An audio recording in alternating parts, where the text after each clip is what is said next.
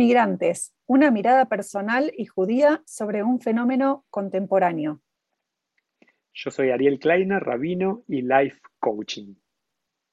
Yo soy Luciana Patín, educadora y gestora cultural, nacida en Argentina, viví 13 años en España y ahora les hablo desde París. Muy bueno, yo viví algunos años en diferentes lugares de Latinoamérica y recientemente llegado a Israel.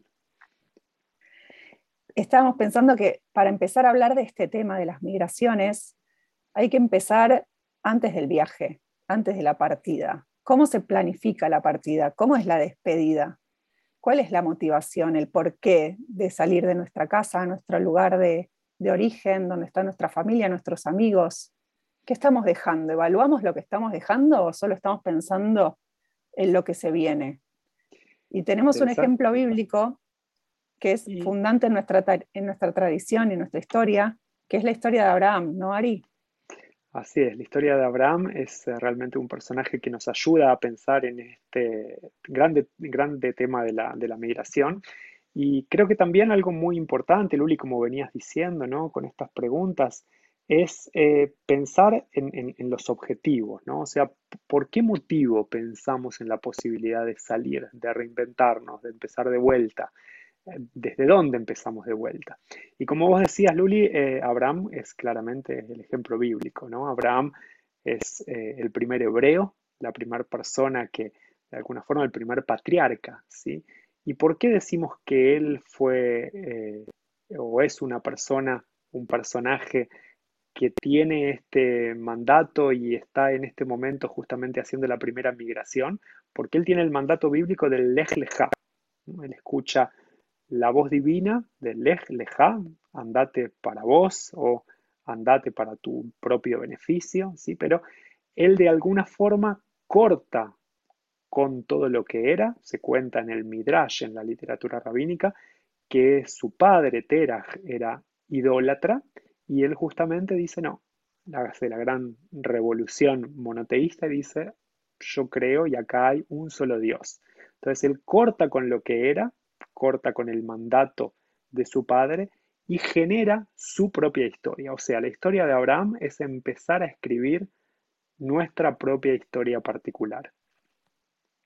Está bueno lo que decís, porque a mí siempre me llamó la atención este lech porque es algo en hebreo que es muy difícil de traducir y que vos dijiste, tiene que ver con irte para vos. Entonces es salir para encontrarse uno mismo. Y qué difícil a veces salir de la casa de nuestros padres, ¿no? Y del mandato paterno, que tenemos esto como un camino que está ya estipulado, que tendríamos que seguir y poder tomar la decisión de que, de que no, de que no es para nosotros, de que queremos empezar algo diferente, en otro lugar. A veces pienso que quizás en vez de subirse a un barco o un avión, habría que simplemente cruzar la calle.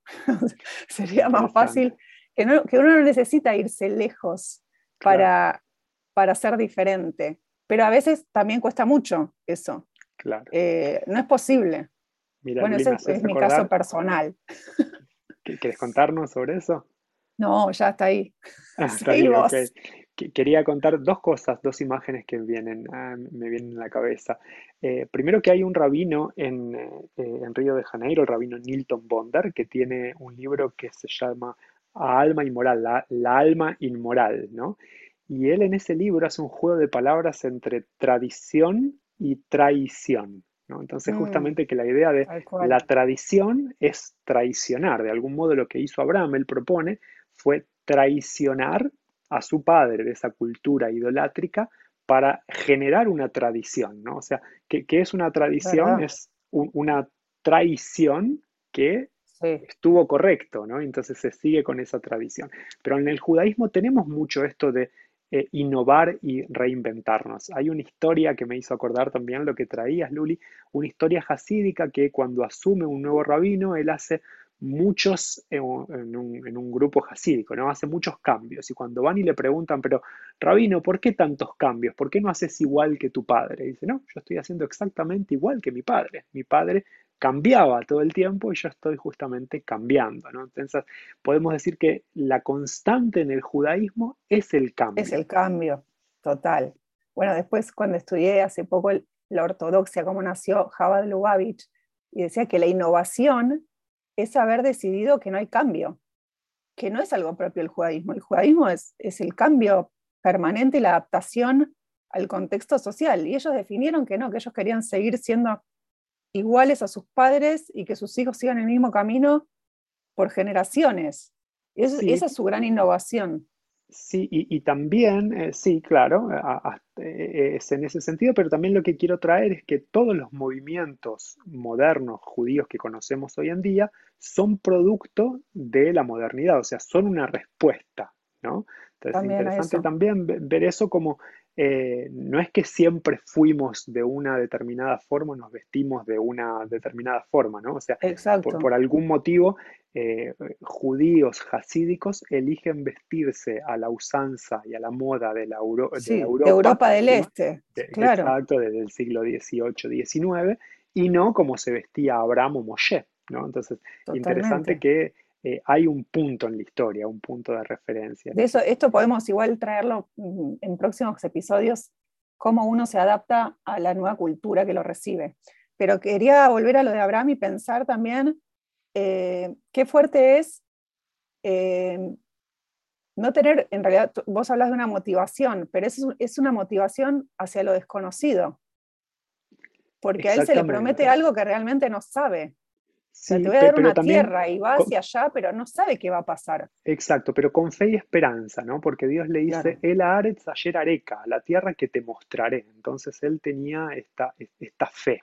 Entonces, de alguna forma, con un propósito, con una brújula que nos marca el norte, sea cual sea nuestro norte, vamos para adelante, porque sabemos que estamos en el camino. ¿no? Es como que estamos en el Waze, ¿sí? pusimos ahí el punto de destino no lo visualizamos todavía, solamente lo, lo visualizaríamos si vamos, eh, hacemos un zoom out ¿no? y salimos un poco, pero tenemos confianza que el Waze nos va a llevar al punto que queremos llegar. E-, el Aretz Areca, la tierra que te voy a mostrar.